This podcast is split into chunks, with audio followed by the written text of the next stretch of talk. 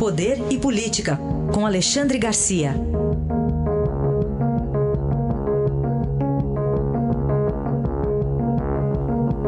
Alexandre, bom dia. Bom dia, Raíssa. O que dizer dos acontecimentos do Senado no sabadão, hein, Alexandre? Pois é, sábado, sexta-feira também, né? Foi Sim. um vexame atrás do outro, uma coisa incrível. Agora, o, o resultado é que conseguiram evitar Renan Calheiros.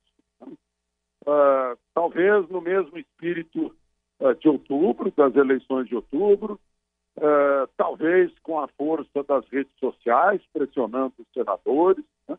talvez por causa da renovação grande, dos 70 e, aliás, 54 as 54 vagas que foram preenchidas por 87% de gente nova.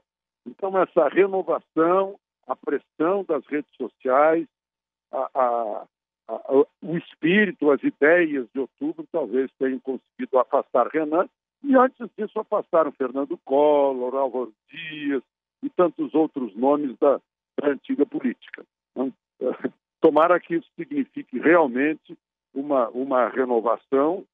O, o, o Alcolumbre, né, esse nome estranho, tem um tio chamado Salomão, ele tem Samuel no nome, tem um, um irmão chamado Josiel, e a gente fica imaginando que talvez seja mais um, um aliado de Israel dentro, dentro da, da Casa Legislativa. E por falar em Casa Legislativa, fazia tempo que eu não via, muito tempo, décadas, em que o mesmo partido presidia a Câmara e o Senado.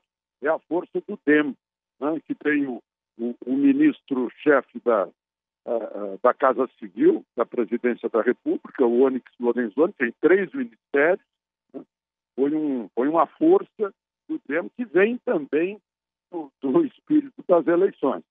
Enfim, foi isso que a gente viu aí na sexta, no sábado, agora começa o ano legislativo de verdade, né?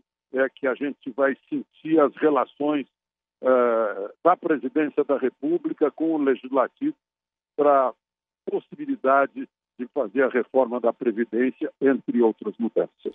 Essa análise de Alexandre Garcia que volta amanhã ao Jornal Dourado. Obrigado, Alexandre. Até amanhã. Até amanhã.